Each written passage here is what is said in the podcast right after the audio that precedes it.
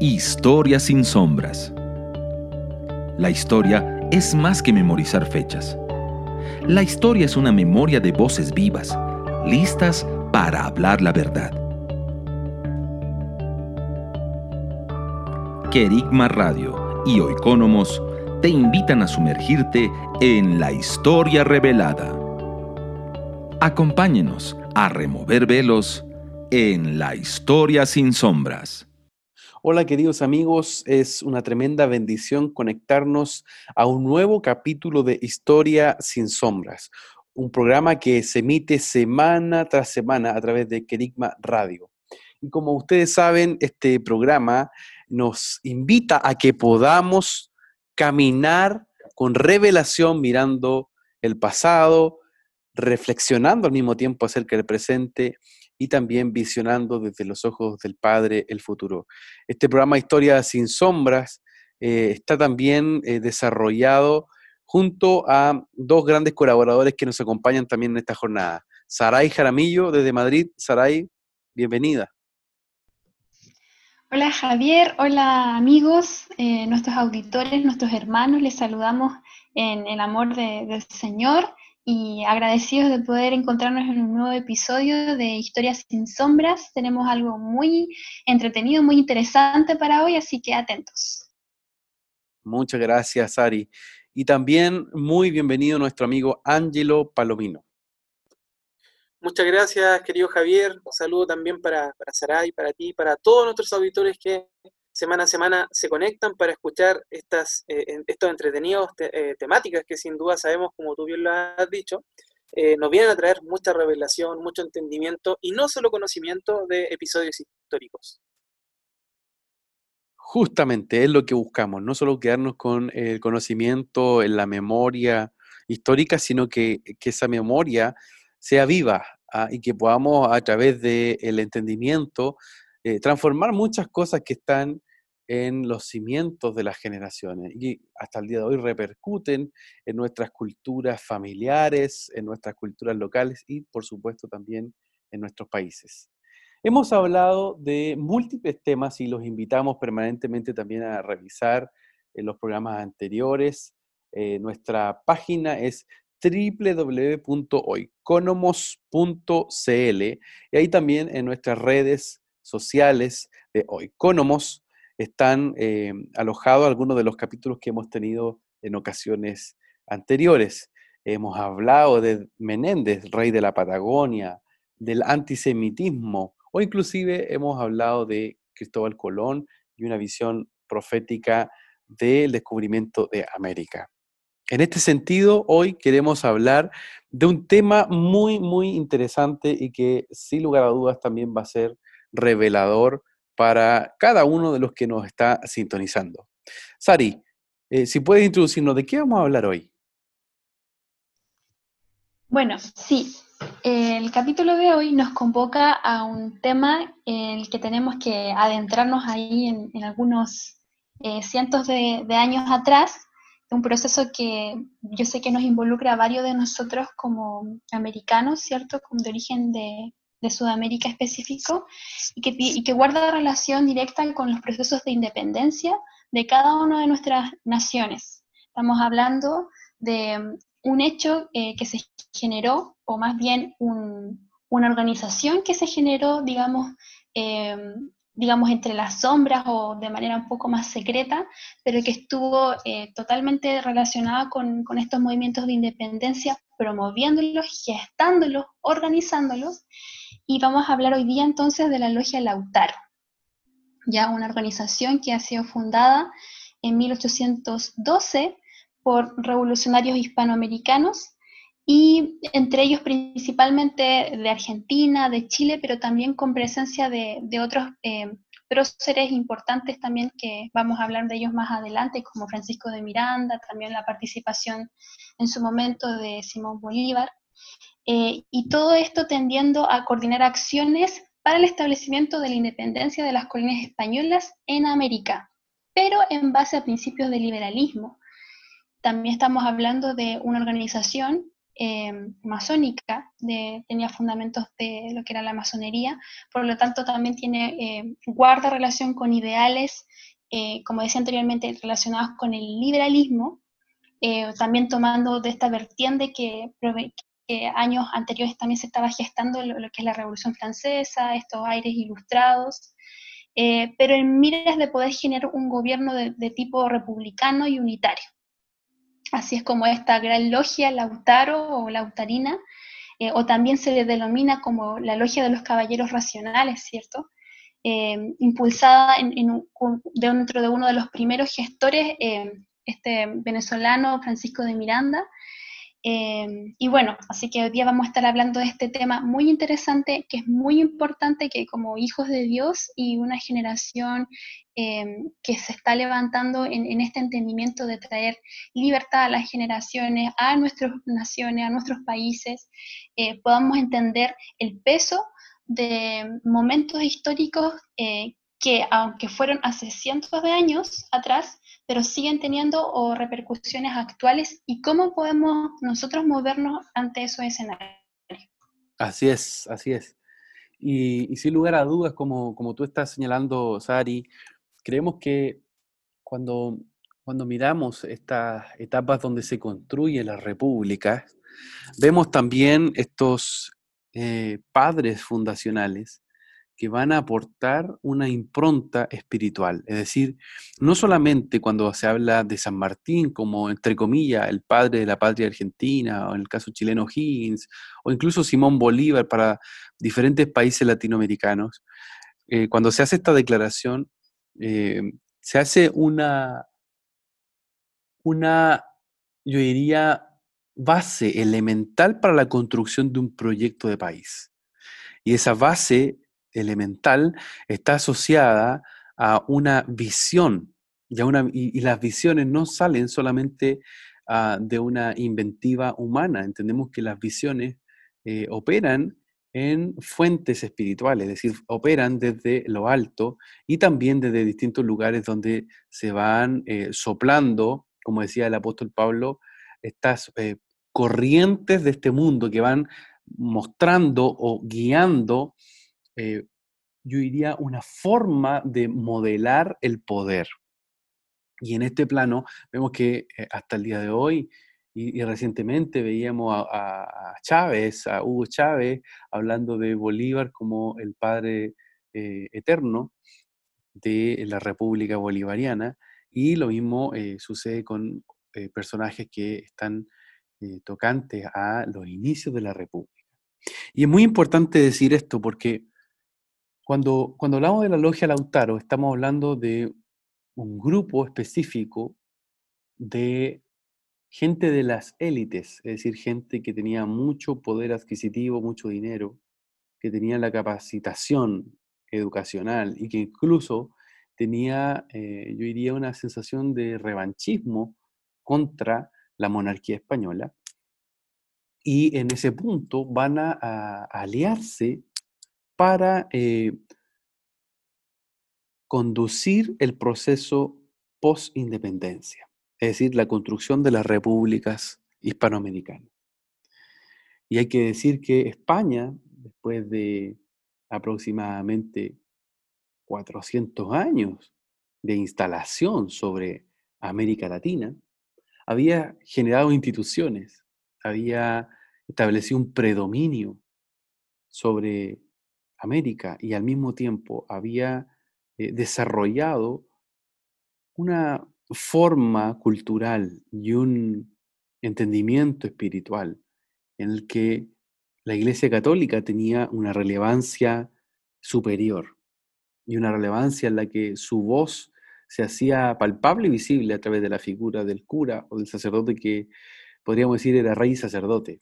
¿ah? Él era autoridad de la monarquía, reconocida por la monarquía, y al mismo tiempo era autoridad espiritual. En ese sentido, cuando se inician los procesos de independencia, mirando lo que sucedía en Estados Unidos, ¿cierto?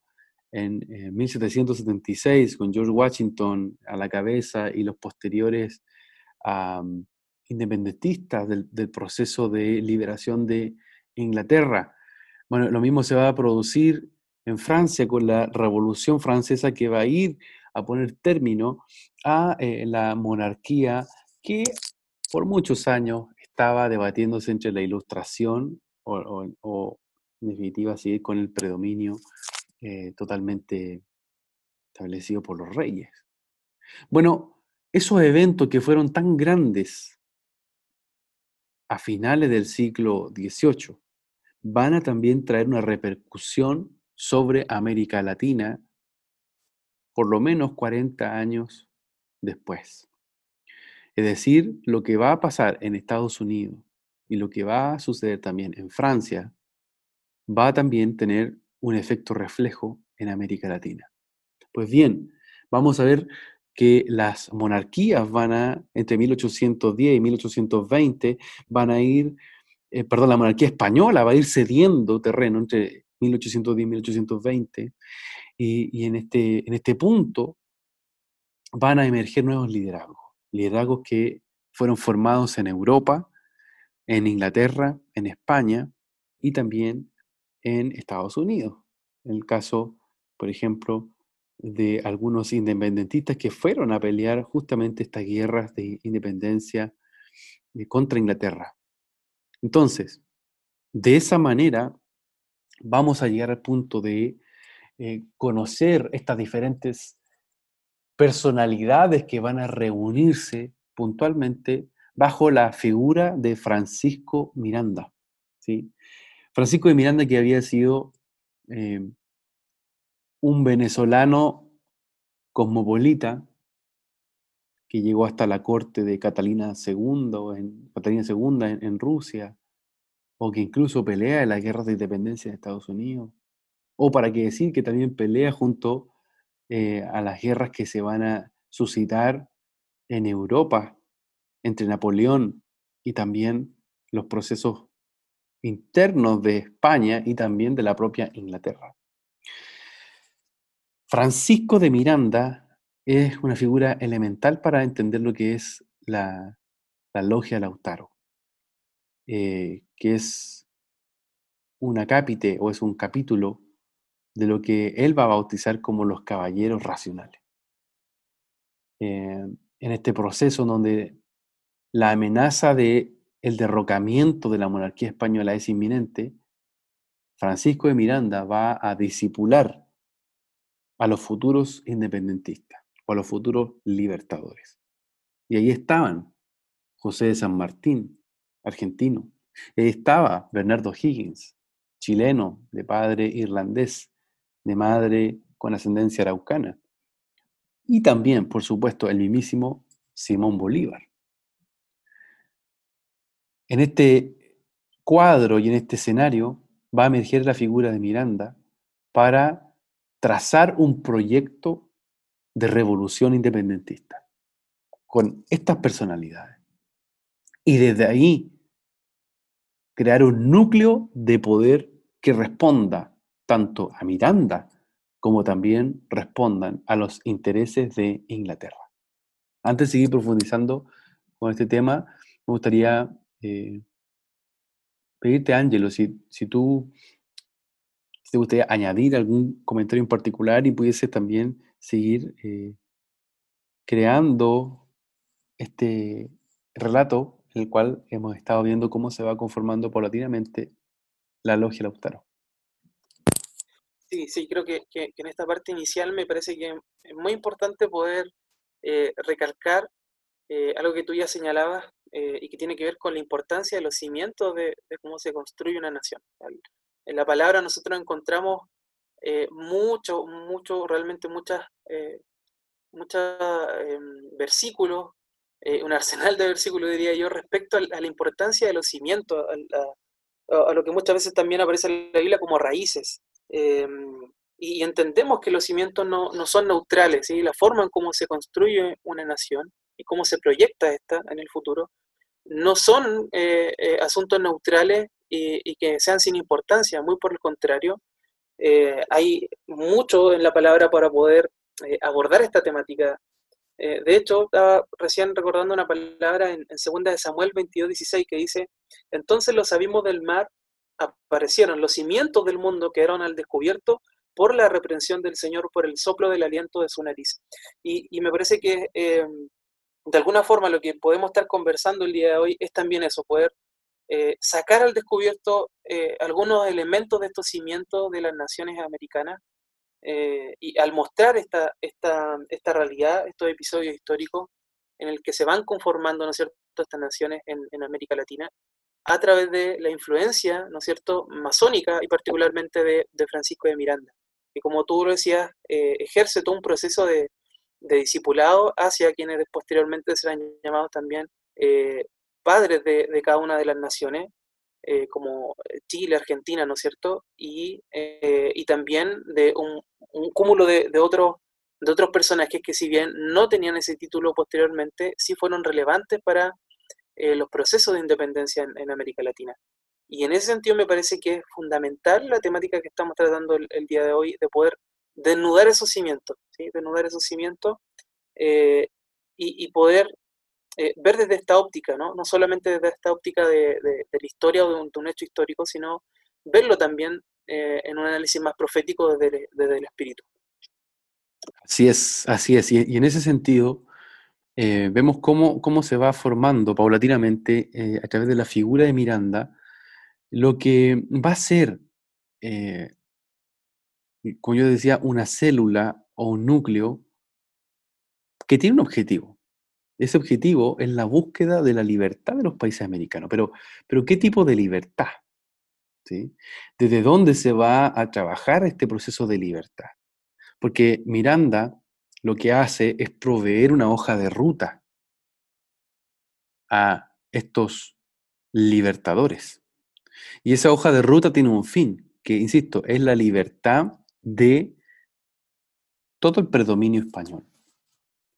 Y aquí hay que decir de que todos eh, estos procesos de, construcción de la República no son de la noche a la mañana. O sea, acá vemos eh, un, proceso, insisto, de discipulado y de transmisión de una cosmovisión.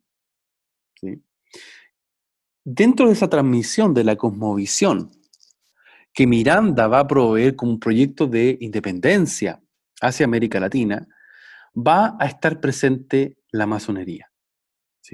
La masonería tradicional, es decir, en su formato de los grados del rito escocés o en su efecto también los, perdón, los, grados del rito de York, que son más bien asociados a la masonería de origen inglés.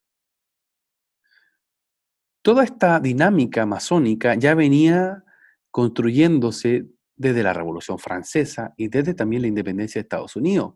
Hay que decir que gran parte de los que fueron, que fueron eh, em, quienes lideraron estos procesos en Estados Unidos y en Francia eran masones.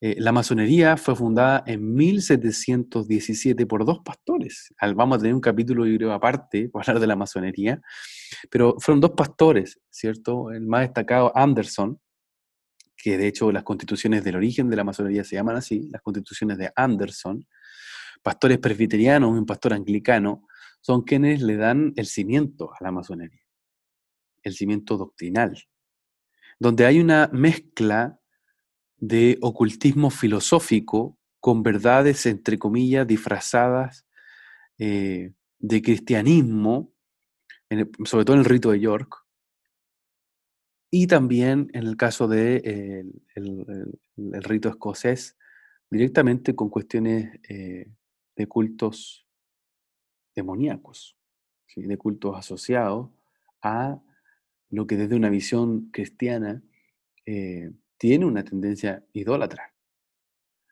Entonces, vamos a ver que hay una mezcla entre las sociedades secretas europeas, como las estamos describiendo, ¿cierto?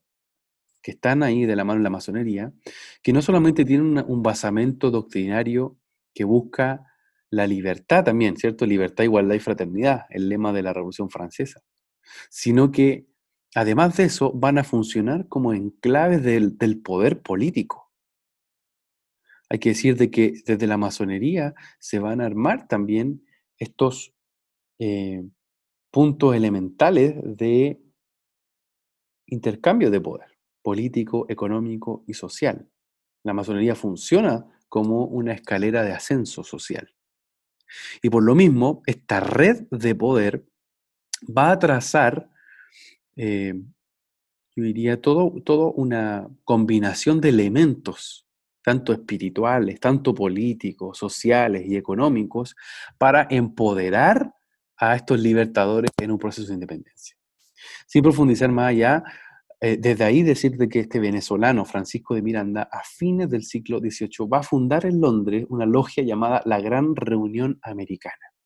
Su objetivo era conspirar secretamente a favor de la independencia de las colonias españolas y supuestamente obedecía a la Gran Logia de Londres. Sin embargo, esta logia, ¿cierto?, de la Gran Reunión Americana, que eh, más tarde, tomando, expandiéndose hacia España, va a tomar el nombre de la Sociedad de los Caballeros Racionales, va a ir creando su propio ritual, asociado a una mirada más bien de orden eh, hispana y también incluso americana. Por eso el nombre del Lautaro.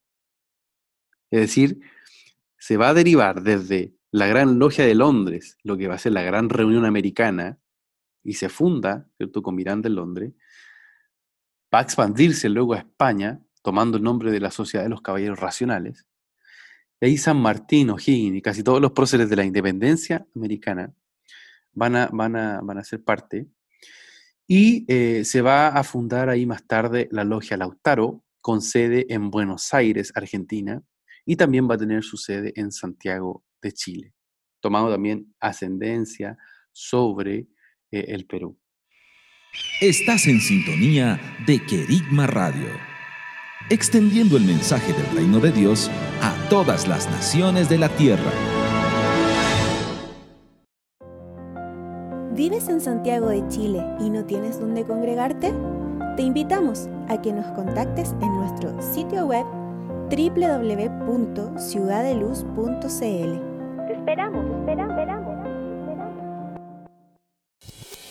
Querigma Radio, enseñando principios que ayuden a la iglesia a vivir en el Espíritu. De manera práctica, real y completa.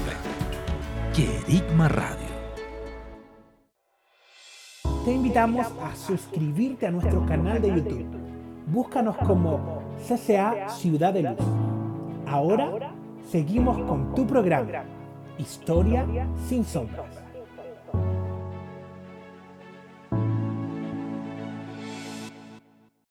Sari, ¿qué, te parece? ¿Cómo, ¿Cómo, se va dando este proceso histórico y qué es lo que vas también viendo tú en, este plano?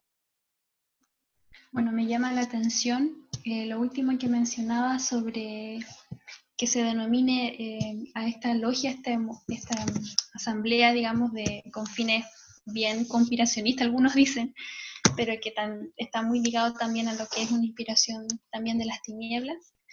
Em, que se le haya dado el nombre de, Lautaro. O sea, yo creo que para muchos de nuestros auditores no saben bien quién era este personaje o de dónde viene este nombre.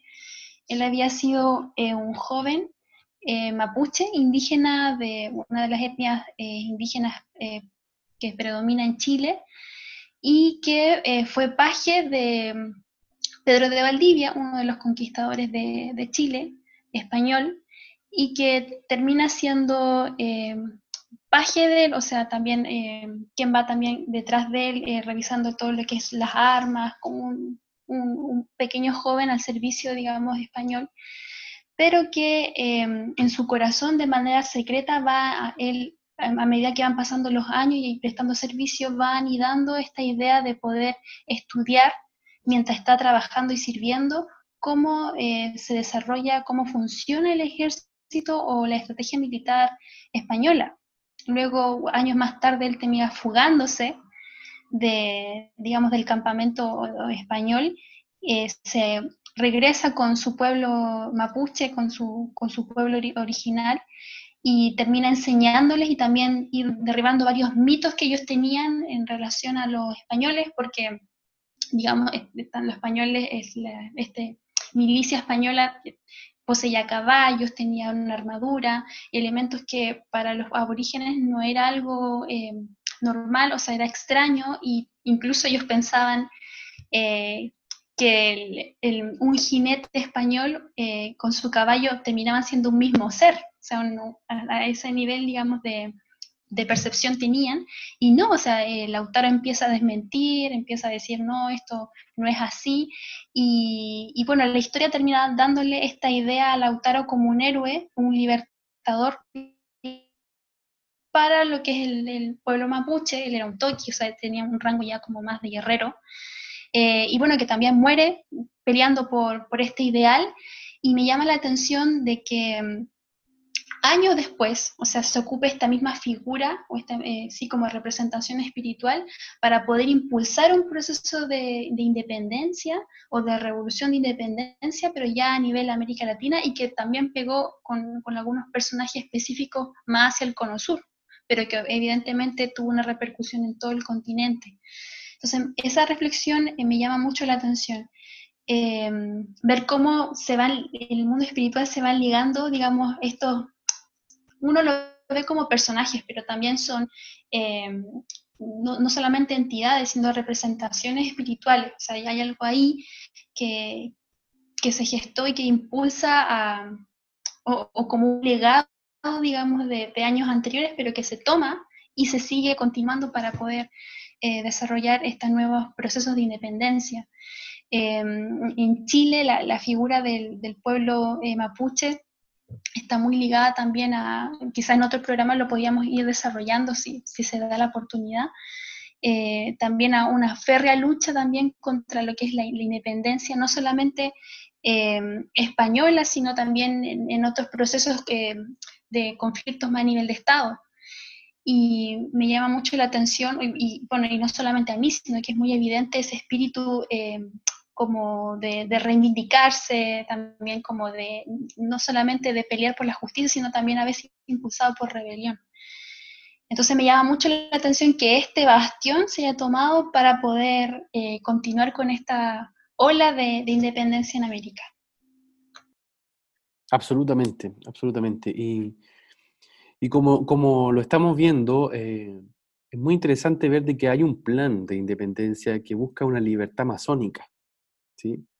La masonería en su historia oficial dice, no, pero es que esto no, era, eh, no eran logias oficiales, ¿ah? no eran logias que pertenecían directamente eh, a la gran logia de Inglaterra, de Londres, o a la gran logia asociada a, los países en particular. Eh, latinoamericanos.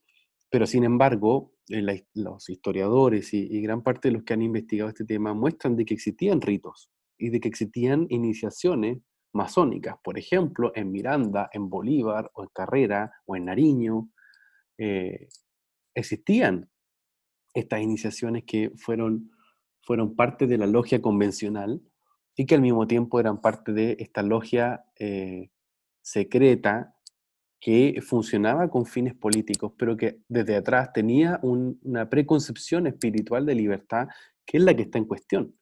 Eh, eh, Bernardo Higgins, el, independentista chileno, en una carta que le manda a Bernardino Rivadavia, ¿cierto? Fechada en Lima el 19 de septiembre de 1826, expresaba, él decía, en los años 1806 y 1809 fui miembro activo de cierto selecto grupo formado primeramente en Cádiz en el año 1802, ahí están los caballeros racionales de Cádiz, cuyo fin era liberar no solo a Chile de aquel odioso yugo español, convirtiéndolo en Estado independiente, sino también cooperar con Buenos Aires en logro de ideales afines.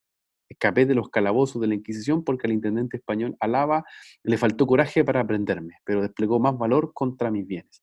Bueno, y ahí sigue hablando de, de la participación que él va a tener en la logia de los caballeros racionales y en la logia Lautaro, creando un plan de independencia hacia América Latina. Ángelo, ¿qué es lo que también tú nos puedes ir comentando de el desarrollo y, la influencia que va a ir teniendo la logia Lautaro en eh, la conformación de las nacientes repúblicas eh, iberoamericanas?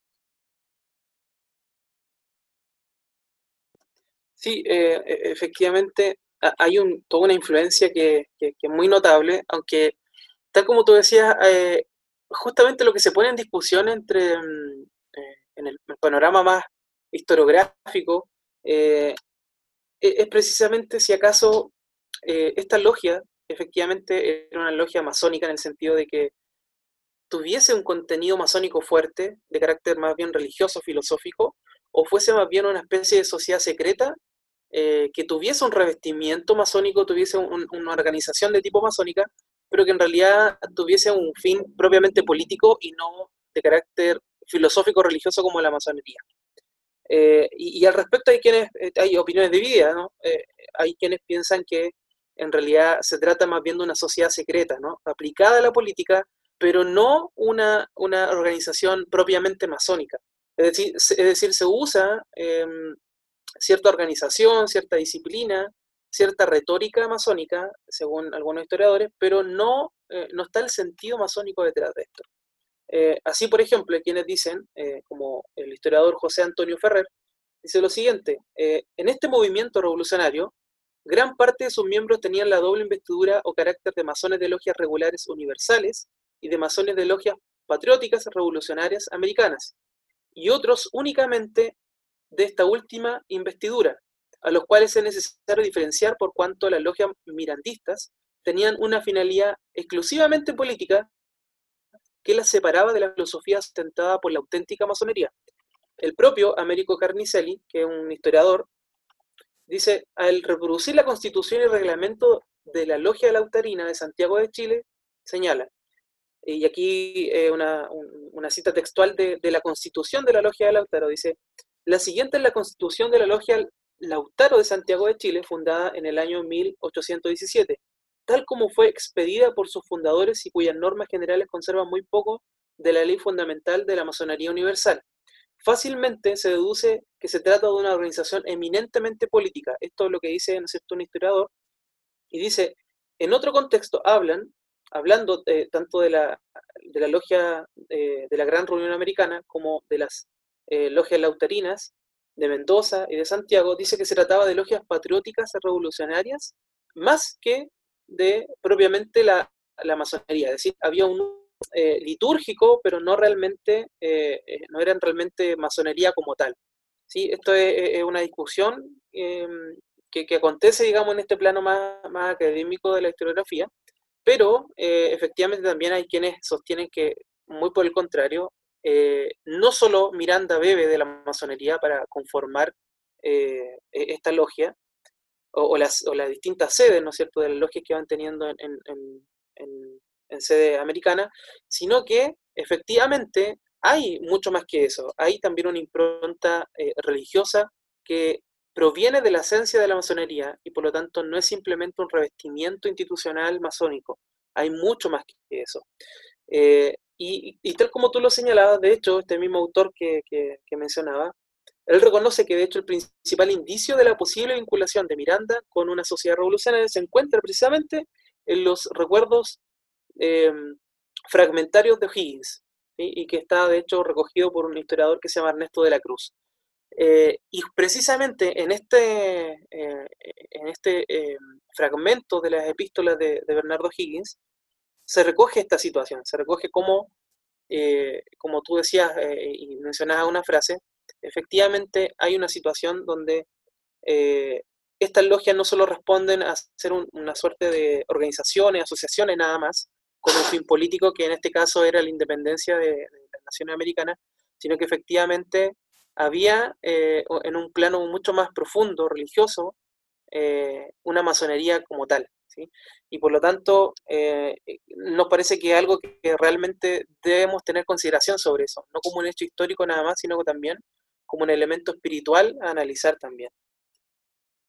Y, absolutamente, porque no solo, no solo está esta discusión, y, y, hay que decir que, por ejemplo, hay historiadores que tú citaste que son masones, y ellos defienden una posición de su historia, ¿ah? de la historia oficial, para no manchar sus manos de sangre. ¿Por qué? Porque la logia Lautaro eh, organizó asesinatos. Eh, estamos hablando, por ejemplo, de un asesinato emblemático en Chile como el de José Miguel Carrera, que fue, eh, y está eso ya aprobado, ¿cierto? Que fue planificado por O'Higgins, por San Martín y por parte importante de los que justamente pertenecían a la logia Lautaro. Es decir, la logia Lautaro también derramó sangre. Y esto le da una, impronta mucho más allá de lo que es político, es decir, hay también un carácter espiritual en el fondo. ¿ah? Y bueno, y, es un caso, el de, el de Carrera, el de José Miguel Carrera, en el sentido del derramamiento de sangre que hay en la medida que la logia va avanzando.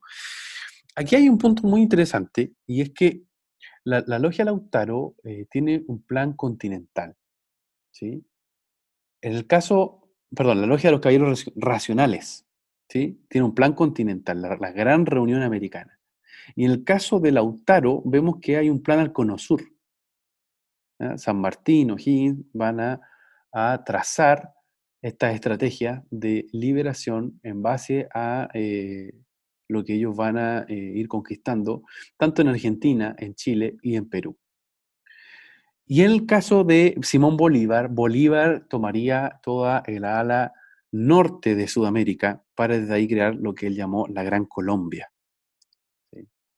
Entonces, si eh, existía el proyecto de la Gran Colombia en el norte como eh, una conformación unificada de lo que hoy es Ecuador, Perú, perdón, Ecuador, Colombia y Venezuela, en el caso del Cono Sur también eh, se estipulaba de que San Martín sería el líder o el tipo de Bolívar para liderar en este caso una unificación peruano-chileno-argentina.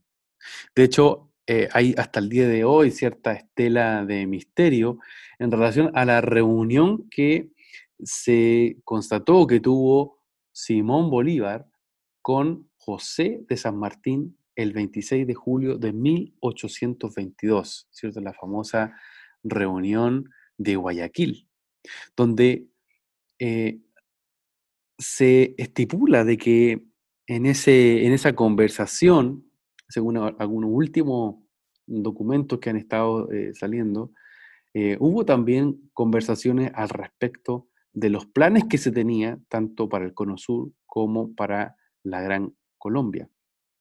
De acuerdo, según ese, ese documento, se establece que la, la, la, conversación giró principalmente en relación al liderazgo geopolítico del Perú y de cómo eh, Bolívar eh, habría en este caso cedido ese territorio a la logia Lautaro, representada en este caso por eh, San Martín. Es decir, no estamos hablando mm, de una cuestión menor, estamos hablando de cómo se fueron determinando el rumbo de los países que estaban siendo parte del proceso de independencia. Y eso, eso es algo, yo diría, ya eh, nos da un, un elemento muy relevante al por qué mirar la logia Lautaro como un arquitecto, ¿sí? Y un arquitecto de la independencia. La logia Lautaro fue una voz que creó una arquitectura del poder y que establece esos cimientos para eh, definir límites, para definir procesos, para definir gobiernos, para establecer personas específicas, es decir, se, crean estos motores eh, en los que se van a tejer, ¿cierto?, de, manera casi secreta eh, estos eventos que van, insisto, desde operar de manera, yo diría, casi de espionaje, con figuras como la de Carrera para José Miguel Carrera en el caso chileno, para sacarlo de eh, justamente de una posibilidad de tomar el poder eh, en Chile, ah, hasta, en este caso, lo que iba a significar poner un modelo de gobierno específico. Sari, ¿qué, qué, ves y qué te parece lo que, lo que va sucediendo en el desarrollo eh, de lo que significa la implementación de esta república y en donde la logia Lautaro tiene bastante importancia? Me llamaba la atención eh, pensar en, el hecho de, bueno, de como decías, que a nivel más macro, a nivel más de América del Sur, existía este grupo llamado los, los, caballeros racionales como, como esta orden, digamos, que se estaba como fundando. Y mm, pensar en eso, o sea, también de, en, bueno, que un poco tirando hacia atrás de la historia, eh, cómo en, en, algunos momentos se, se generaron también este, este movimiento o de, de, las caballerías, de las órdenes de, de, caballeros en la época medieval, donde ellos perseguían principalmente ideales de, bueno, de vasallos del rey o, o, de quien sirvieran, pero también de poder generar eh, libertad y por todo lo que eran las luchas de Guerra Santa, etc. Entonces, un poco como trasladándolo a lo que fue ese momento histórico de, de la participación de, bueno, de la logia, Lautaro y todo, ver, o sea, también cómo se va plasmando ese mismo ideal, como de, de ser vasallos de, esta vez ya no de, un rey, sino de, personas específicas que estuvieron ahí como organizando.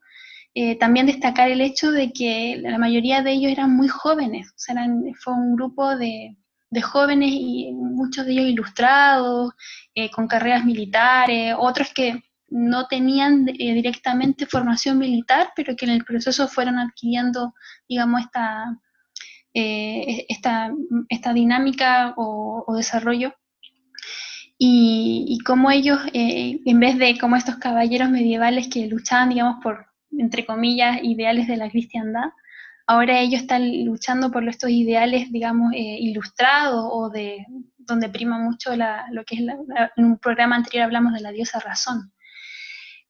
Cómo también se va mezclando ahí, y, en la masonería es muy evidente esa religión política, eh, que digamos, como haciendo ese nexo como hace eh, años atrás, en, en, la época medieval, era otro tipo de configuración de religión política, pero ahora estamos en una nueva, o sea, en, digamos, en este contexto, eh, pero con, con, con, ideales ilustrados.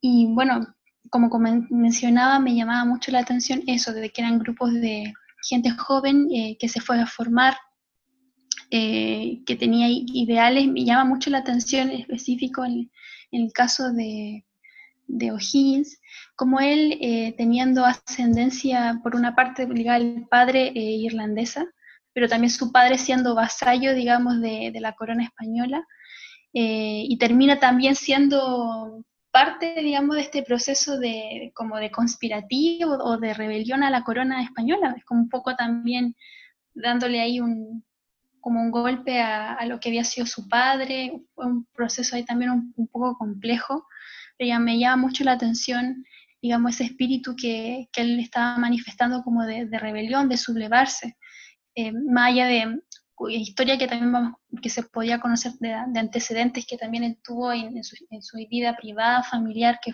también le marcaron, digamos, que hemos sabido también de lo que es la orfandad y varias cosas ahí, pero me llama mucho la atención.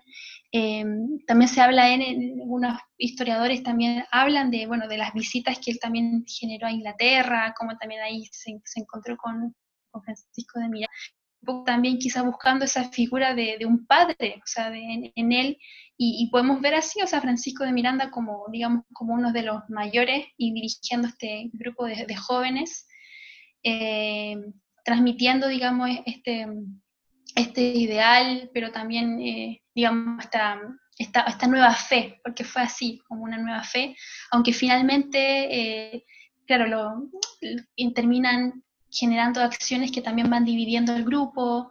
Eh, hay algunos que son más autoritarios, otros que son más, más liberales en, sus pensamientos o modelos de, de, gobierno que querían implementar.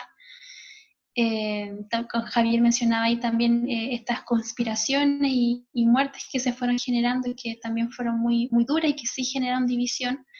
Eh, pero eso me llama la atención mucho el, ese, el espíritu joven que estuvo presente y, y cómo también eh, las tinieblas buscan, o sea, generar de alguna manera, eh, ocupar esta, esta fuerza, esta tenacidad que hay en los jóvenes para a veces impulsar cambios, pero desde una corriente o desde un impulso que, bueno, que no siempre es el, el que proviene de Dios, pero que tuvo, creo que llegó a tener un alcance súper importante. Estás en sintonía de Querigma Radio. extendiendo el mensaje del reino de Dios a todas las naciones de la tierra. ¿Vives en Santiago de Chile y no tienes dónde congregarte? Te invitamos a que nos contactes en nuestro sitio web www.ciudadeluz.cl. Te esperamos, esperamos, esperamos. Querigma Radio, enseñando principios que ayuden a la iglesia a vivir en el Espíritu. De manera práctica, real y completa. Querigma Radio. Te invitamos a suscribirte a nuestro canal de YouTube. Búscanos como CCA Ciudad de Luz. Ahora seguimos con tu programa, Historia sin sombras.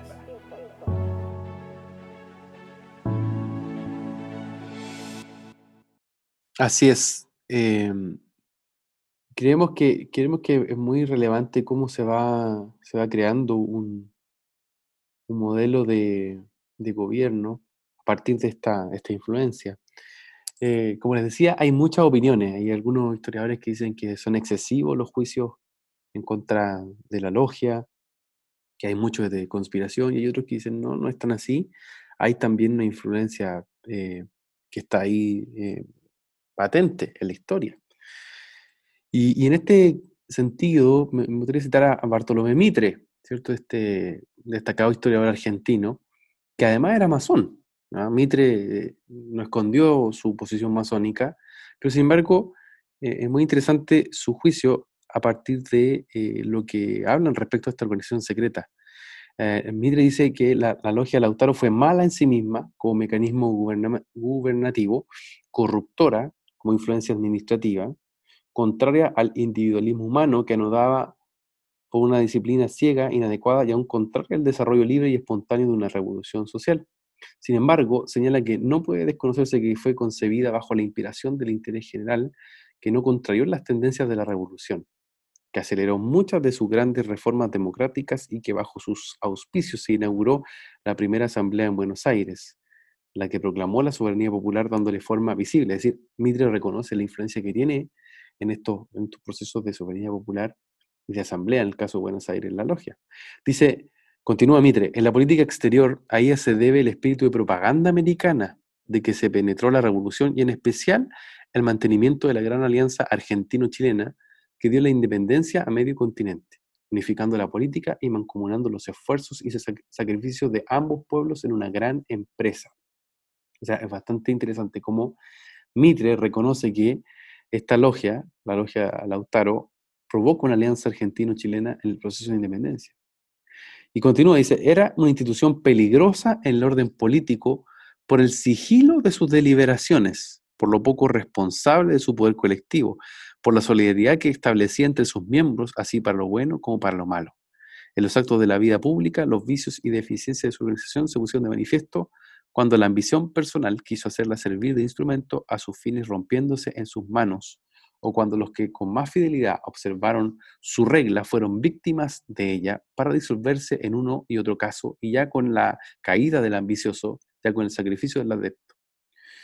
Eh, bueno, de esa manera sigue, sigue eh, describiendo gran parte de la, de la logia y finalmente Bartolomé Mitre señala, dice, puede decirse en fin que tal como fue, con todo el poder que tuvo y toda la influencia que ejercía en momentos dados, la acción limitada de la logia Lautaro es una prueba irrefutable de que la revolución argentina fue impulsada además por otras fuerzas eficientes.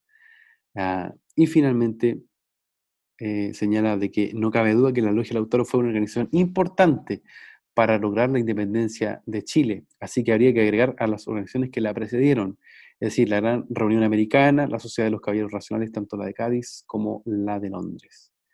Bueno, de esa forma, eh, Bartolomé Mitre le da una, importancia relevante, ¿cierto? Lo que va a significar, eh, en este caso, la eh, influencia de la logia Lautaro en el devenir de eh, este caso, que va a ser el proceso de independencia. Ángelo, tus comentarios. Sí, me, parece que es muy interesante eh, pensar esto también en, en- clave quizás eh, más actual, pensando un poco en incluso las enemistades que, se han generado eh, por largo tiempo entre las mismas naciones latinoamericanas.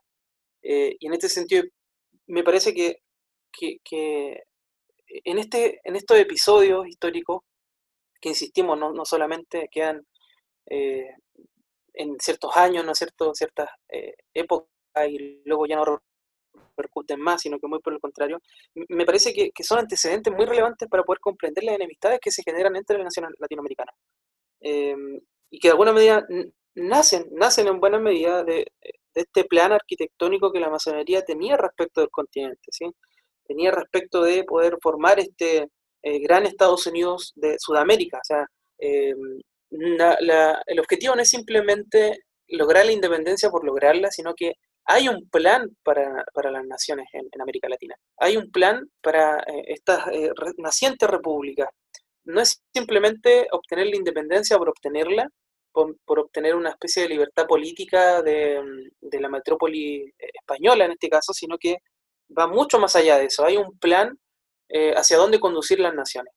Y toda esta configuración, esta serie de alianzas que se van gestando, eh, y de proyectos para, por ejemplo, como decía, ¿cierto? Este, Estados Unidos de Sudamérica o la Gran Colombia, eh, son proyectos que de alguna manera van a ser antecedentes para lo que posteriormente después serán, creo yo, en buena medida las enemistades que se gestan entre las naciones latinoamericanas por los territorios, eh, por los lugares de influencia, en definitiva por todo este escenario geopolítico, o sea, el escenario geopolítico que, en el que emergen las naciones no sale de la nada, sino que surge de, las gestiones de la alianza y, eh, en definitiva, en buena medida, del papel de la masonería en, esta parte del mundo, que, no por nada, eh, esta logia, por ejemplo, nosotros hablamos de la logia Lautaro, pero es una logia que, parte con eh, esta gran reunión americana o logia de los caballeros racionales que, se inicia no acá en América, sino que en Inglaterra, en, Londres. Entonces, eh, ya desde Londres se está pensando esto, ¿sí? ya desde Londres se está considerando eh, cómo planificar estas naciones. Entonces, eh, lo digo porque es muy llamativo como, por un lado, se busca una libertad en el plano de la independencia política, pero por otro lado, pareciera que más bien no es tanto una libertad, o sea, esta libertad masónica no es tal, ¿sí? es una libertad más bien quizás formal para dejar de depender del imperio español pero por otro lado empezar a depender de, eh, de los planes masónicos como tal, ¿sí? y, de poder configurar naciones al, antojo, al gusto, al deseo y al, eh, en conformidad a los planes masónicos, que por lo demás, eh, claramente, por su misma estructura y funcionamiento, no son conocidos por todos, sino que más bien por una misma logia, o sea, por los miembros de una logia, los cuales evidentemente contienen secretos ¿no? que, que nadie puede saber. Entonces, ahí uno puede cuestionarse qué tan libre o qué tanta libertad podía realmente alcanzarse en medio de, este proyecto de, libertad que, tenían, eh, que tenía la masonería a través de, Francisco de Miranda y de este tipo de logias como la logia Lautaro. Así es, Ángel. O sea, yo también concuerdo con lo que tú estás señalando. O sea, hay acá un cambio de eje, es decir, de eh, estar sujeto y subordinado al Imperio Español y desde ahí también indirectamente al Vaticano, eh, a Inglaterra y su plan eh, hacia América por medio de las logias.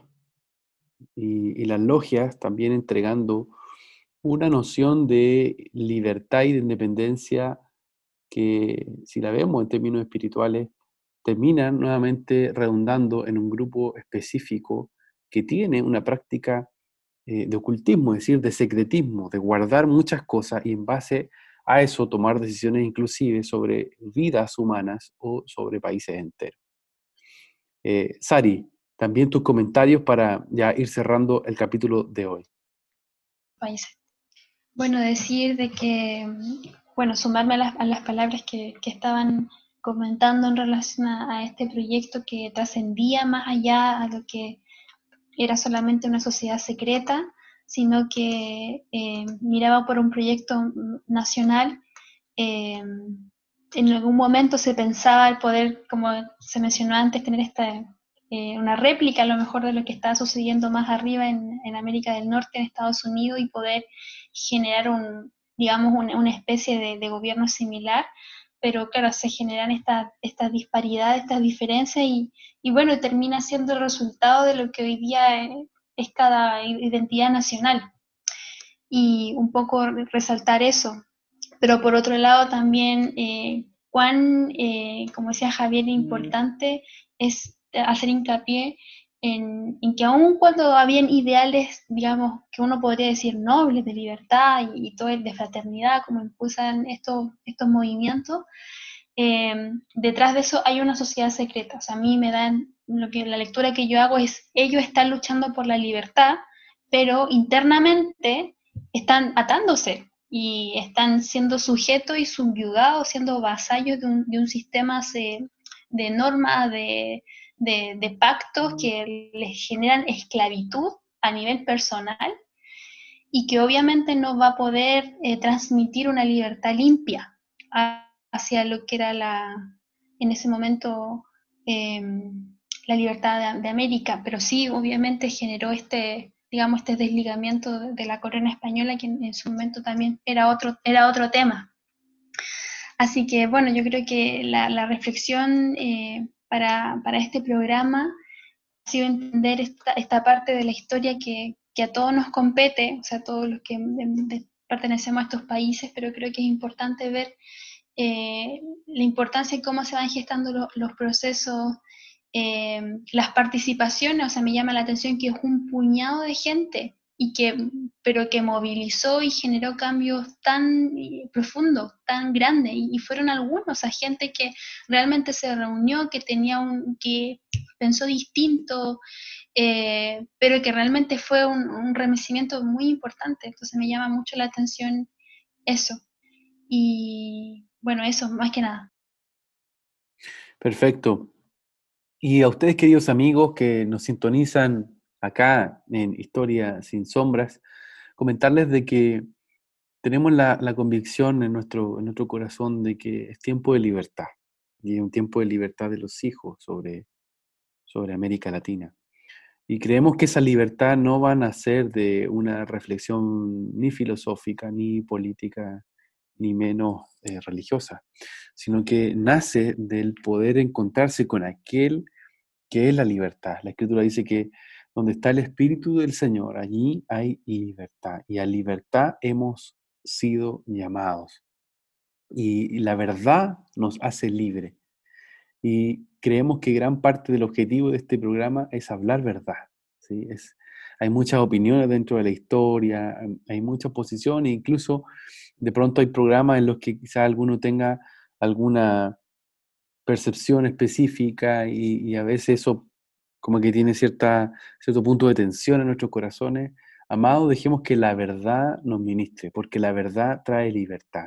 Y esa verdad que buscaron los eh, libertadores, eh, la verdad es que no terminó muy bien. Muchos de ellos terminaron exiliados, otros definitivamente asesinados. Y ese plan de la masonería siguió, ¿ah? y siguió con guerras, y siguió con un montón de presidentes masones que ya no eran solamente parte de la logia, sino de las logias oficiales, eh, y que esto fue un, proceso de, larga duración sobre, sobre América Latina. Bueno, oramos para que todos esos cimientos de iniquidad y todos esos cimientos de oscuridad salgan a la luz y podamos de verdad caminar en el espíritu de libertad que trae el Señor sobre nosotros y sobre este continente. Vamos ya cerrando el capítulo de hoy de este su programa Historias sin Sombras y vamos a ir con los recomendados de esta semana, Sari. ¿Qué, es lo que podemos recomendar a nuestros amigos? Sí, tenemos tres libros eh, muy interesantes para que puedan ahí estar revisando ahí en, literatura. El primero es eh, Los Libertadores, la lucha por la independencia de América Latina, 1810-1830, de Robert Harvey. Es un excelente libro y que es muy dinámico, también va haciendo una lectura, digamos, eh, cronológica, pero también con énfasis en algunos personajes de los que ya hemos hablado, así que totalmente recomendado. El siguiente libro es de Jaime Izaguirre, La Logia Lautarina y otros estudios sobre la independencia de editorial Francisco de Aguirre, 1973. Y el último es Américo Carnicelli, La masonería en la independencia de América, en Bogotá, Cooperativa de Artes Gráficas de 1970. Así que esos son nuestros tres recomendados para el programa de hoy. Y bueno, cualquier duda, consulta o sugerencia, también está nuestro correo contacto arroba. También vamos a estar ahí atentos para contestar sus correos. Muchas gracias, Ari. Y ya nos vamos despidiendo. Ángelo, tu palabra de despedida. Así es. Eh, justamente poder eh, insistir, insistir en, poder em, tener una, mirada distinta sobre la historia y particularmente sobre estos, este tipo de hechos que, como decía en un inicio, van a, generar un, cimiento sobre nuestras naciones. Eh, creo que no podemos ver estos hechos de, la misma forma como quizás lo hemos aprendido, ¿no es cierto?, en, el colegio, en, el liceo, en, la enseñanza primaria, secundaria, sino que necesitamos verlos también a través de, la lente del, espíritu, y verlos eh, como también el Señor los ve. Y por eso es que creo que, es tan importante, em, bueno, no, solo conectarse a poder escuchar estos episodios que son tan interesantes, creo yo, eh, sino también poder meternos con el Señor, ¿ah? a, poder soltar esos ambientes de libertad que, que, mencionábamos. No esos ambientes de libertad que fueron soltados hace unos par de siglos atrás por la masonería en nuestras naciones, sino eh, esa libertad que realmente proviene del Señor, que viene de la verdad, eh, que viene de, de, la luz del Señor. Así que eh, oramos por eso, para que se levante esa generación que entendida, que resplandece, resplandece como dice el libro de Daniel. Así es, así es, Ángelo. Y también, Sari, tus palabras de despedida. Bueno, decir, eh, a sumarme a lo que también decía Ángel, que se levante una generación eh, que ame a las naciones de la tierra con el corazón del Padre. Yo creo que de ahí Él nos va a proveer todo lo que Él piensa, anhela y, organiza, pero desde su libertad para nosotros. Eh, una libertad que parte por nosotros mismos, pero que también transmite y trasciende a nuestras comunidades, a nuestras congregaciones, a las ciudades donde estamos, nuestras naciones. Y realmente su espíritu es el que provee verdadera libertad, eh, no solamente de estructuras políticas, sino de, estructuras eh, de pensamiento, de esclavitud, de muchos sistemas y realmente nos provee. Así que llamado es a que se levante una generación y sobre todo los jóvenes, ¿cierto? Que ahí tenemos fuerza, que tenemos a veces el tiempo eh, de poder hacerlo y dedicarnos y que, bueno, que podamos levantar eh, una bandera de libertad para, para nuestra generación. Amén. Así es, así es, queridos amigos. Gracias por sintonizarnos cada semana estamos permanentemente eh, preparándonos para que este programa sea de edificación y sea también un aporte para tu vida. Nos vemos hasta un próximo capítulo de Historia sin sombras por Kerigma Radio. Chao. Hemos concluido un nuevo recorrido por la historia. Sin olvidar que la verdad nos hace libres. Nos vemos en un próximo capítulo. Fue un programa de Oicónomos, Centro de Liderazgo Público Cristiano, patrocinado por CCA Ciudad de Luz.